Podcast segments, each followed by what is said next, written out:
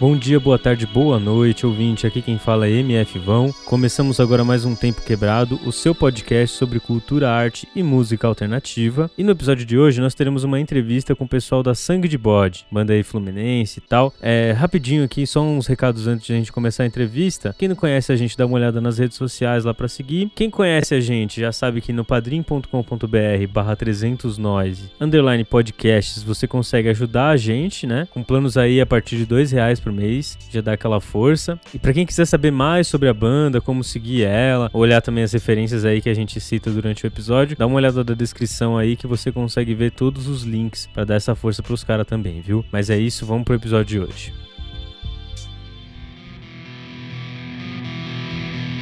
Fala aí, rapaziada do Tempo Quebrado. Hoje estamos aqui com o João e com o Gabriel, da banda Sangue de Bode, banda fluminense aí de metal. É, que é uma das revelações desse ano aí. Eu gostei muito do álbum deles. A gente está aí para falar um pouco mais a fundo sobre esse material, sobre experiências aí da banda. Fala aí, rapaziada, como é que vocês estão? Como é que tá sendo esse momento de quarentena para vocês? Pô, tudo tranquilo, mano. Fala aí, mano. Tudo indo na medida do possível, né? Estamos tentando levar aí, mas todo mundo bem, de saúde aí, tranquilão. Para quem não conhece a Sangue de Bode, como vocês, sei lá, explicariam assim o que é a banda, como a banda surgiu? Como é que foi essa história aí? Conta um pouquinho mais a fundo. Se, se vocês puderem se apresentar um pouquinho mais também, falar o que cada um faz na banda, que eu tô ligado que tem um integrante também que não tá aí. Beleza. Quer começar, Fonte? Eu posso começar, pô. Então, é... eu sou o Fonte, né, o Necrose. Eu toco guitarra no Sangue de Bode. É...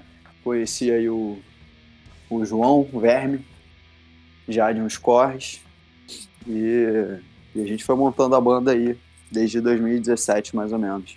É, foi basicamente isso. Apesar, apesar de eu ter começado a ideia da banda com o Gabriel Sinuê, que é o Batera, quem deu o start mesmo da parada foi o Sinuê e o Fontes lá no Rio, porque a gente começou a ideia da banda aqui em Miguel Pereira, mas estava naquele vamos, não vamos, gravando umas demos e tal.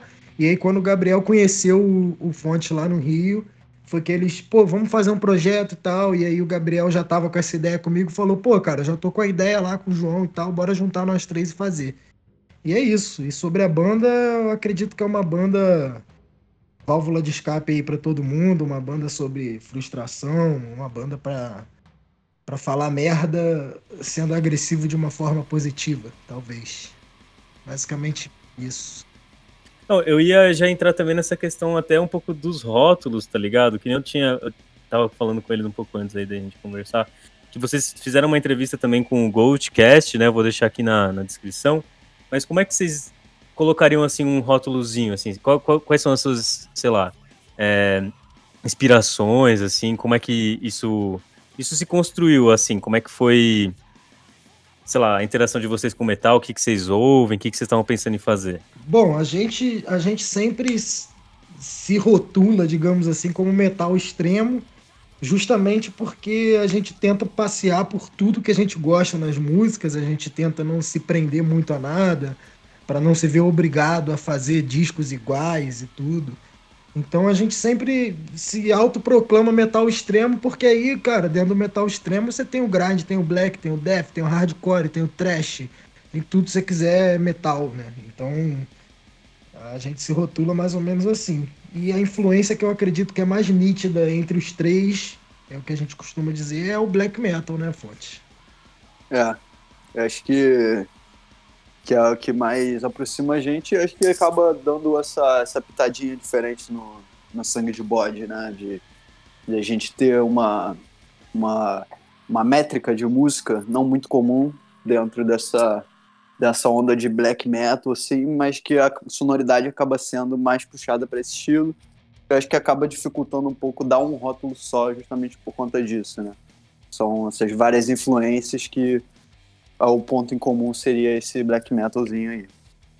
É, acredito que a gente não a gente não toca exatamente o black metal, mas apesar da gente passear por muitos estilos, eu acho que o, o clima da banda é black. Então, tanto pela pela vibe até do logo, né? Quando eu vi o logo de vocês, eu pensei que ia vir uma, uma coisa. E, e a capa também, a capa é maravilhosa. Eu acho que a gente podia até falar um pouquinho mais pra, dela daqui um pouquinho mais para frente, mas É, é, interessante fazer essas misturas assim. Eu acho que é muito original o som de vocês, cara. É realmente muito original mesmo. Pô, obrigado, mano. Eu acho que é, que é isso aí mesmo, né? É, o clima da banda eu acredito que, que seja black. A nossa referência visual também vem muito do black metal, né? A gente pira pra caralho nas capas, nas logos, na, até no visual da galera e tal. É, um, é, é, é, uma coisa meio teatral, assim, uma coisa artística, né? Que a gente se baseia muito nisso, a gente se amarra e tal. Basicamente isso. Por mais que a gente esteja às vezes tocando um riff que é claramente um riff trash, você vai perceber um climinha de black ali no meio dele, seja com algum acorde, alguma coisa assim. Uma coisa está bem impregnada em todo mundo aqui. Sim, e, e, assim, inclusive pegando um pouco dessa, desse momento de quarentena, é, vocês surgiram em 2017. Eu lembro que na, na outra entrevista que eu ouvi de vocês, vocês é, gravaram esse álbum aí também nesse começo dessa virada de ano. Tinha um monte de plano aí de show e tal, mas vocês conseguiram se apresentar? Como é que como é que é a vibe assim de um show de vocês? É, o Fonte já estava desenrolando um, um, evento que ele estava organizando. Se quiser, fala até um pouco aí, vai falar um pouco melhor do que eu, né? Só que acabou não rolando. É, cara, a gente lançou o álbum no início desse ano e a intenção era já lançar e sair fazendo evento, né? De divulgação e tal. E eu já estava organizando, né? Eu tenho outras bandas também, o Litrão, a Valentect, que a gente já tem um, um, uma bateria assim de eventos, né, que a gente costuma organizar, participar. E eu estava justamente é, é, botando a sangue de bode nesse meio, só que com um evento que ia acontecer, né, o de ritmia, ia ser o, o primeiro evento realmente que a gente ia tocar. Ia ser em maio, só que aí com a pandemia e toda essa situação a gente teve que cancelar e tudo mais. Então a gente meio que ainda não, não temos apresentações ao vivo. É, a gente, assim, cada um como, como integrante, a gente faz parte de outras bandas, a gente já toca há vários anos com outros projetos e tal, então já nos apresentamos bastante, mas com o sangue de bode, infelizmente, a gente não conseguiu. Estamos aí na ansiedade. E sobre o que seria um show do sangue de bode, cara, pra galera que estiver esperando aí, eu acredito que é mais ou menos a vibe do disco. Vai ser um show sincerão, vai ser um show porradão. E e é isso, cara. Vai ser bem de verdade, igual tudo que a gente faz. A gente tem ensaiado, né? A gente tem se encontrado levemente nos últimos meses para dar uma ensaiada. Lançamos um vídeo ao vivo até no, no Instagram para a galera poder matar um pouco da curiosidade, né? Porque foi passando, passando, passando e até agora nada se resolveu. Então a gente lançou esse vídeo lá. Quem quiser ter uma noção mais ou menos da performance da banda tá lá, inclusive em quarteto, né? Porque agora a gente mudou a formação aí. E acho que isso deixou até a gente um pouco mais à vontade, assim, para como, é, como banda, para performance e tal. Então acho que quando a gente puder voltar a tocar aí, a gente vai vai estar tá com sangue no zóio. O som de vocês deixa essa expectativa, sendo bem sincero mesmo. É, a gente dá, como eu falei, né, pra vocês, é, a gente dá 300 aqui, a gente era produtora mais de, de show mesmo, a gente tinha umas bandas de, de metal também de amigo. É, ouvindo vocês falando assim sobre a cena de vocês lá naquela outra entrevista, deu até essa, sabe, esse tom assim, pô, os caras são a mesma cena, só que em outro lugar, tá ligado? E, bem, é isso. Quando acabar a quarentena, quando resolver essa treta toda, eu acho que vai ser muito louco ver vocês, poder ver vocês ao vivo. E eu acho que é isso, né? Vocês todos estão ainda estão em, em, Miguel Pereira? Como é que tá a situação assim de, de localidade? Não, então, eu moro no Rio mesmo, na, na metrópole aqui. E o João e o Gabriel, eles moram em Miguel Pereira. Aí eventualmente eu subo, alguém desce, mas com, com pandemia e tal, isso não tem acontecido com tanta frequência que a gente gostaria. Mas foi o quê? Tem um mês que a gente foi para aí, passou uma semana aí e, gravou é, tudo. Um mês, mas um mês que a gente passou a semana aqui ensaiando, depois de sete meses sem se encontrar, né, cara? Rolou até lágrimas. ah, eu boto fé, E cara. aí estamos nesse ritmo devagar, mas é isso aí que o Fonte falou, cara. Ele mora no Rio, eu e o Gabriel somos naturais aqui de Miguel Pereira, mas assim, é, é, é, bem fácil, até bem tranquila a viagem, apesar de a gente morar no interior, assim, numa cidade que não tem nada a ver com o Rio, metrópole. É bem simples, bem perto de se locomover de um lugar para o outro. Então, a gente sempre tenta se esbarrar aí dessa forma que o Fonte falou, né? Ou eu Gabriel vamos ao Rio, ou ele vem para cá, Geralmente a gente costuma trabalhar mais aqui em Miguel Pereira, porque por mais que o fonte não seja daqui aqui, é a cidade da banda, é onde as coisas acontecem. A gente faz as coisas aqui no estúdio Zona Nós, do Marquinhos Pirata, que é nosso padrinho aí da banda, velho. Cara, é essencial pra gente ter conseguido tudo que a gente tem conseguido aí. E, e, é basicamente isso. É assim que rola. Mano, muito legal. Eu acho que assim, até a vibe de poder se isolar um pouco da metrópole, né? E, e ter um espaço assim. Uma outra vibe, né, de tempo para produzir as coisas, isso deve contribuir também, né, com as coisas. Ah, com certeza. O Fontes ainda deve é, sentir mais, né, porque mora no Rio, mas eu eu já sou daqui, cara, eu adoro ficar aqui, sou caipira pra caralho. Eu acho que o Fontes, quando vem pra cá, ele gosta também do rolê. Né? Ah, me amarro, cara. Pô, é bem diferente desse, desse caos aqui, né? Essa cidade é muito caótica, cara. É muito doido. E aí, pro interior, assim, é bom. Você, você pensa melhor, né? A cabeça funciona melhor.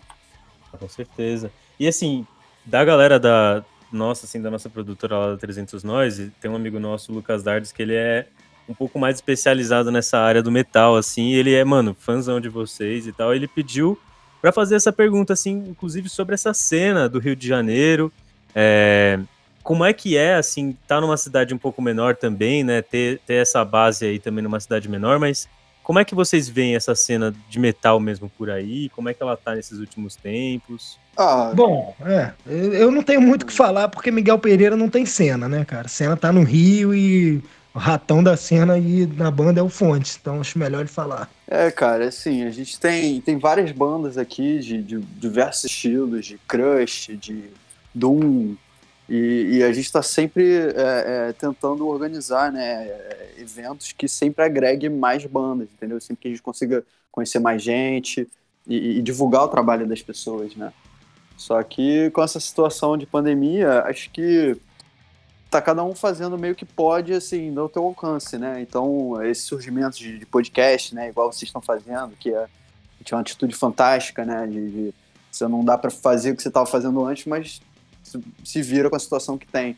E eu acho que isso tem acontecido muito aqui também. Uma boa forma de interação, né? Eu também acho maneiro, escuto direto. É, exato. Principalmente nesse momento sem show, né, cara? Que é, é o momento de congregação da galera, né? De fazer essas trocas e tal. Eu ia perguntar também com relação a essas coisas de cooperativa, assim, porque, beleza, vai, você falou que Miguel Pereira não tem uma cena mesmo. Mas é, no interior, assim, a galera não conseguia se organizar para fazer uns shows. Como é que não, não. Claro, sim. É, eu mesmo é, tive outras bandas, né? Eu tive uma banda de metal na adolescência que se chamava Terra Santa. E foi até quando eu conheci o Fontes, porque ele era da Redentor e essas duas bandas nossas colavam direto no mesmo rolê e tal. É, e a gente já trouxe eles aqui para Miguel, inclusive. Aqui rolavam uns eventos assim. Não era muito uma coisa de cena, mas assim, Rock na Praça foi um evento que rolou durante quatro anos consecutivos aqui na cidade, organizado pelo chileno, que é um músico aqui da cidade, e que deu espaço para muita gente, para muita molecada que não tinha onde tocar poder tocar. É, nós mesmos já organizamos eventos aqui, skate rock e algumas outras coisas, mas assim, nunca vi muito como esse lance de cena, né? Sempre vi mais como um ninho, assim, para a galera daqui ter onde se apresentar, para os amigos, para a família, para a galera que curte um rock aqui, não são tantas pessoas assim e daqui meio que tomar aquela coragem para meter a cara aí na, na, cidade e sair tocando, sacou? Então não, não acho que é muito uma cena, mas também não é assim, você não vai chegar aqui em Miguel Pereira e ver vaca atravessando a rua e não tem nada. Também não é assim, entendeu? Rolam alguns eventos, mas o rock em si não é, não é muita coisa. O máximo da galera que consegue tocar um rock aqui é uma galera que tem uma banda de baile, que toca uns clássicos. Eu mesmo participo disso para tocar na noite, para trabalhar mesmo. Mas cena, cena, assim, na região serrana em geral, tem muitas bandas fodas que eu conheço, de Vassouras, de Volta Redonda, de Petrópolis. Mas eu nunca ouvi dizer que elas. É, como é que eu posso dizer, se, se criaram ou se alimentaram na, na própria cidade, assim, para existir, sacou? A galera sempre tá migrando pro Rio ou São Paulo. É, boto fé. Eu acho que cena talvez não seja mesmo uma boa palavra. O que eu tava pensando mesmo era um, um rolê meio do it yourself, assim, sabe? Faça você mesmo, da galera se organizar em cooperativa com o que tem, né? Porque. Ah, sim, sim. É, isso rola, isso já rolou várias vezes. Inclusive, a primeira vez que o Fonte conheceu o Miguel Pereira foi vindo com a banda dele, que a gente organizou um evento beneficente aqui no Natal e, e trouxe eles para cá Então esse rolê, assim, volta e meia até rola. Eu já tenho muito tempo que eu não participo e tal, já tô em, em outra vibe, assim, eu trampo com música. Mas é, já presenciei, tipo, sou, sou eternamente grato a todos os eventos do It Yourself que rolaram aqui na cidade, porque foi onde eu aprendi a, a tocar num palco, assim. Então, não é zerão, mas não tem uma cena, assim, muito fomentada, né? É isso. Voltando pro, pro álbum de vocês, é, falando sobre um pouquinho sobre a capa, sobre esse visual todo, como é que foi essa produção, assim? É, a capa é muito chamativa mesmo, a sonoridade é muito chamativa. É, eu ouvi vocês também falando um pouquinho sobre produção lá naquele podcast, mas como é que foi assim encontrar essa galera para produzir a capa, tudo isso? se vocês puderem dar uma descrever um pouquinho esse processo, eu ia agradecer. Cara, eu acho que, que tu é a melhor pessoa para falar isso mesmo, porque é, acho que a capa, realmente, quem, quem encontrou a foto foi o Gabriel Sinue, né, o baterista. Ele acho que estava scrollando no, no, no, feed dele e aí apareceu a foto, aí era de um, de um coletivo de, de fotógrafas que ele, que ele segue. E aí ele entrou em contato com a pessoa e, e, e, e conseguiu desenrolar a capa, né? É, que ainda teve um detalhe. É, a capa ela não foi muito uma busca pela capa. Ela aconteceu, né? O Gabriel achou essa foto e a fotógrafa dessa foto é a Clara Ribeiro, que faz parte de um coletivo chamado Coletivo Emera, se eu não me engano, que também tem uma fotógrafa aqui de Miguel Pereira, amiga nossa, que é a Luísa Mello. Então, através desse canal, assim, o, o Gabriel conseguiu chegar na Clara e, e, e mandou umas demos para Fernanda Ladislau também, que é a modelo da, da foto. E elas aceitaram entrar nessa piração aí com a gente, mas não foi meio que uma busca, foi. Aconteceu, né? É, a gente já tinha as músicas e tal, e aí nessa de internet da vida a gente achou essa imagem e, como eu vejo que a maioria das pessoas concorda, realmente não tinha como ser outra, né, cara? Depois que a gente achou essa foto, não, não, não tinha mais como. E acho que ela tem tudo a ver com o disco. Eu até comentei isso no último podcast que a gente participou que a própria legenda da foto pela fotógrafa era alguma coisa relacionada a fardo e tem tudo a ver com o que o disco fala. Então acho que toda essa conexão aí tinha que ser essa capa mesmo e que bom que a gente conseguiu desenrolar e que a Clara é gente boa pra caralho e deixou a gente usar, sacou? Ah, e a produção do disco ele foi gravado e produzido aqui em Miguel Pereira pela Carol Lipe, que é uma amiga nossa daqui, guitarrista, produtora, manda benzaço e parceiraça nossa, ela nunca tinha gravado metal, assim, então ela embarcou na onda com a gente, todo mundo meio que se descobrindo ali e tal. Foi produzido por ela e pelo Thomas Bernardes, que é o nosso parceiro total, é praticamente o integrante da banda, ele só não tá tocando. E, e, e, foi isso, foi produzido aqui quase que no do it yourself mesmo, só com a galera da cidade. E foi assim, e a gente gostou muito do resultado, inclusive estamos pretendendo produzir o próximo álbum com essa mesma dupla aí. Aí sim, o, o, pegando esse gancho então do próximo álbum, assim, eles lançaram também um single, né, de quarentena, A Missa da Guilhotina, é, e vocês já estão produzindo assim sem parar durante esse tempo, então. Ah, isso aí é sempre, né? Isso aí é. A gente, por mais que a gente não esteja tocando, a gente, o grupinho tá sempre bombando, a gente se comunica todo dia, se alguém tem algum riff já grava, joga lá, e o outro muda alguma coisa, já joga, então a gente tá sempre nessa. E a missa da guilhotina, na verdade, ela o instrumental dela seria uma música do nosso próximo álbum, mas como a gente estava naquela gana de caralho, pandemia, não tem como tocar, não tem como fazer nada, a gente acabou pegando esse instrumental e, e acabou acontecendo essa letra que tem tudo a ver com esse momento aí que a gente está vivendo da pandemia e ainda sendo reféns do, do Bolsonaro em relação a tudo isso, e aí a gente acabou resolvendo lançar. É, não tá com aquela produção toda do disco, afinal a gente fez tudo à distância, né, da forma que deu, mas a gente quis deixar uma marca aí e, e acabamos usando esse, esses riffs e fazendo essa letra para poder deixar alguma, alguma coisa relevante aí no meio dessa situação. É, demarcar a vontade de guilhotinar o presidente, né? Com certeza. É, é esse pique aí mesmo. Resumiu bem. Eu, eu, assim, porque o próprio título, né, o nome do álbum mesmo, A Sombra que me acompanhava era a mesma do Diabo. Acho que essa vibe, assim, do black metal mesmo, né? Porque normalmente quando, quando a gente tá, sei lá, falando de black metal hoje em dia, com esse, com esse negócio da cena de metal se tornar um pouco mais reacionário, o black metal às vezes se torna um negócio meio, sei lá, uma ideia errada, assim, né? Mandado, e... famoso mandado. É, e, e, sei lá, eu acho que o álbum de vocês dá uma, uma repaginada nessa, nessa ideia, né? Eu ia perguntar também sobre isso, tipo, da cena de metal se tornar um pouco mais reacionária, mas sei lá. O que, que, que, veio na cabeça de vocês, assim, fazendo esse álbum, mexendo com esse black metal nesse momento?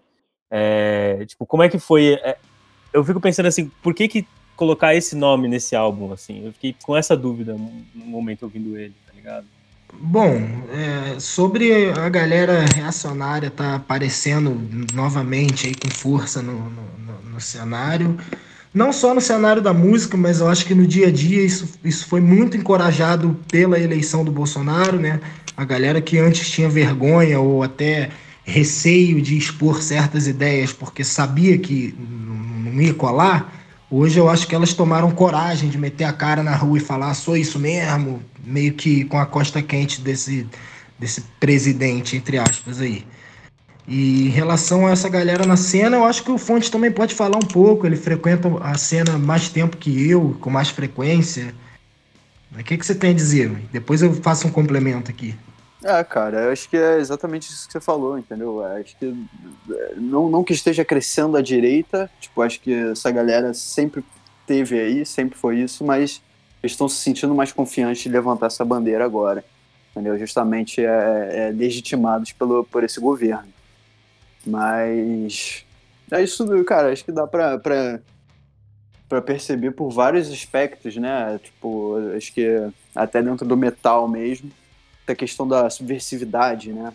De, de uma coisa que, que essa, essa, é a minha opinião, pelo menos, né? Claro. Mas é, essa subversividade que tem no metal, de você querer ser contra o sistema, de você querer ir contra as coisas que te dizem a vida inteira. Só que eu acho que quando tu soma isso com falta de informação, entendeu? Você acaba chegando na situação que a gente tem hoje. Que é uma galera que tá aí, subversiva, que quer ser contra alguma coisa, mas não sabe o que. E acaba gerando esse tipo de, de, de, de, sei lá. E acho que falta de informação e um, um golinho de falta de caráter também, né? Porque a informação hoje em dia você consegue adquirir a qualquer momento, basta querer. Então, a partir do momento que você está errado por falta de informação, eu acho que você tem a obrigação de procurar essa informação. E a partir do momento que você procura essa informação e que ela está explícita na internet e segue sendo um babaca, aí para mim já é uma questão de caráter. E, e, complementando o que você falou em relação ao black metal e o black metal ser um, um, um gênero bem. Como é que eu posso dizer? Estereotipado. Nem estereotipado porque é real, né, mano? Mas assim, na minha visão, é, eu, eu não acho que, que você deva rotular nenhum artista ou nenhuma banda é, pelo gênero que ela toca. Primeiro você tem que procurar saber sobre o que ela está falando, senão não faz sentido. Porque eu acho que é, nem todo cara que toca reggae necessariamente é maconheiro, nem todo cara que toca black metal necessariamente é nazi. Né? Eu, gosto de, de, black metal pra caralho, eu pesquiso muito sobre as bandas que eu ouço e, e no Sangue de Bode eu acredito que é, essa sonoridade black metal ela tem uma certa diferença do, da, das demais bandas de, desse gênero por conta de que a gente não está aqui para falar de satanismo ou correntes filosóficas ou demônio chifrudo com pata de cabra. Eu acho que o demônio é, que é representado, talvez, no, no, sangue de bode, é meio como a depressão, a doença, é, os problemas mentais que a maioria das pessoas tem que lidar e a grande maioria delas também não se sente à vontade ou sente vergonha de falar sobre isso. É, então eu acho que essa questão meio que demônio e essas coisas no sangue de bode, eu acho que o demônio nada mais é do que a depressão, do que esses problemas que quanto mais a gente vai chegando no suposto futuro, mais as pessoas estão tendo que lidar com essas coisas. Então, eu acho que é outra vibe, né, cara? Eu acho que a parada do black metal mesmo para nós é, é a atmosfera, é o jeito de criar, a energia do, do som. E não necessariamente correntes filosóficas ou, ou maneiras de se portar, entendeu? Eu acredito que é uma banda bem pessoal e, e é isso.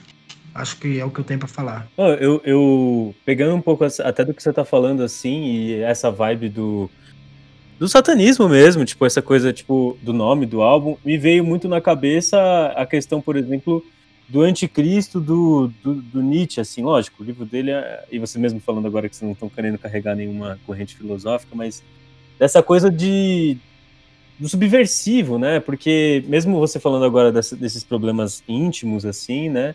Na nossa sociedade, essas pessoas, é, é, esse tipo de sentimento é jogado, né, por uma, por uma marginalidade, assim, né? É exatamente isso, é... cara. Eu acho que se, é, é, a sociedade criou um, um certo tabu para falar sobre coisas naturais, sobre coisas que, como por exemplo a morte. Eu até comentei sobre isso no Goldcast também. É, a morte é um tabu, é um assunto tabu. E eu, na minha opinião, não consigo entender por quê. Assim, se você chegar numa mesa de jantar com a sua família e falar sobre morte, você vai ser considerado um cara mal educado. Mas por que se todo mundo vai morrer, entendeu? É a única certeza que a gente tem. Então eu acho que o sangue de bode também pra gente é meio que uma, um caminho, uma forma de, de falar dessas coisas, pelo menos de uma forma artística. Assim, quem não quiser ouvir a banda não ouve, mas quem quiser ouvir geralmente se identifica com esse tema e talvez tenha um pensamento um pouco parecido com isso. E em relação ao nome do álbum, a mesma coisa, pelo menos na minha interpretação, a sombra que me acompanhava era a mesma do diabo, é exclusivamente sobre depressão, cara.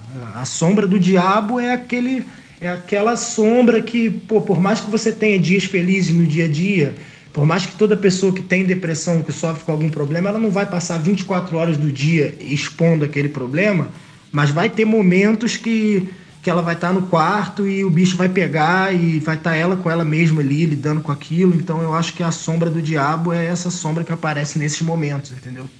É a minha visão da, do título.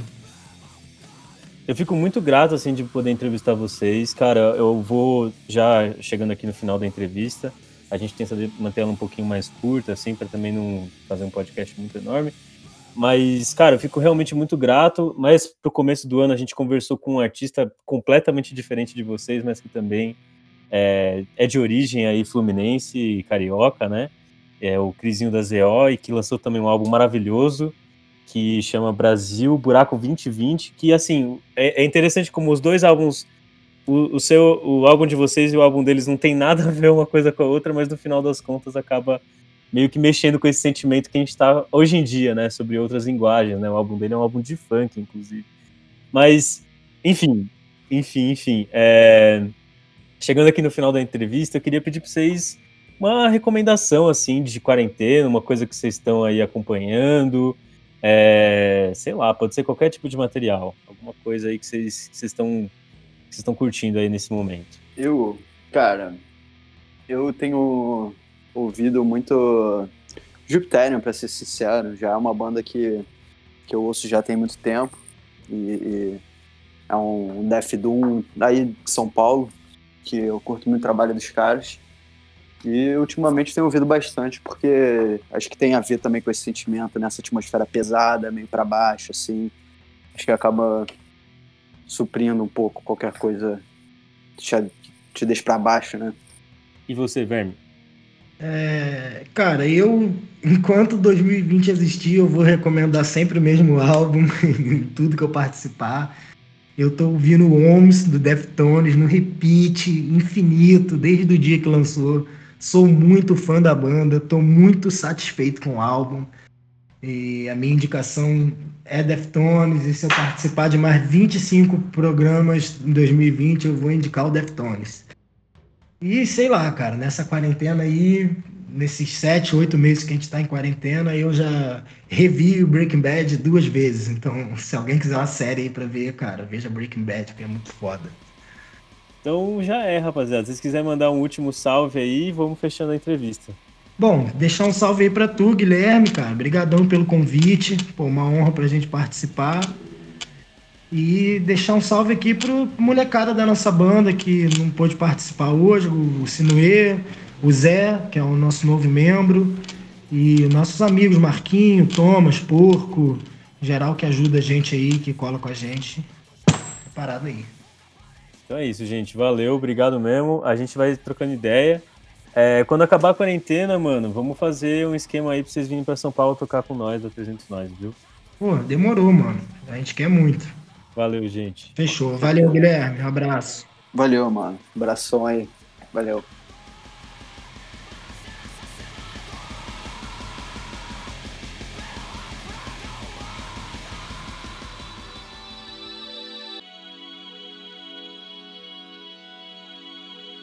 Muito obrigado, ouvinte, por ter ouvido o nosso episódio até aqui. Obrigado aí pro pessoal da Sangue de Bode que topou participar dessa conversa. O Verme, o Necrose, o pessoal todo da banda aí. E só para quem ainda não conhece, a 300 Nós está fazendo outros podcasts além do nosso Tempo Quebrado aqui, né? Que sai normalmente de quinta-feira. Quando tem esses episódios extras com entrevistas, ele sai de terça, né? Mas bem, toda quinta-feira tá saindo ou Tempo Quebrado comigo, falando sobre uns papos cabeça aí do mundo da música, ou o Martelão, né? Com o nosso amigo Davi, que eu ajudo a produzir também, que fala sobre brasilidades, um papo mais comédia, né? Além desses dois podcasts, a gente tá também com o Emergencial, saindo toda segunda-feira com o meu amigo Dardes e o meu amigo Yuri. E toda quarta-feira à noite, umas 9, 8 horas da noite, a gente tá fazendo lives na Twitch. Não sei se você sabia disso, é bem legal dar uma acompanhada lá. E é isso, rapaziada. Quem puder contribuir lá no Padrim, dá um salve. Quem puder seguir a gente nas redes sociais também agradeço muito. E até quinta-feira que sai outro episódio do Tempo Quebrado. Valeu!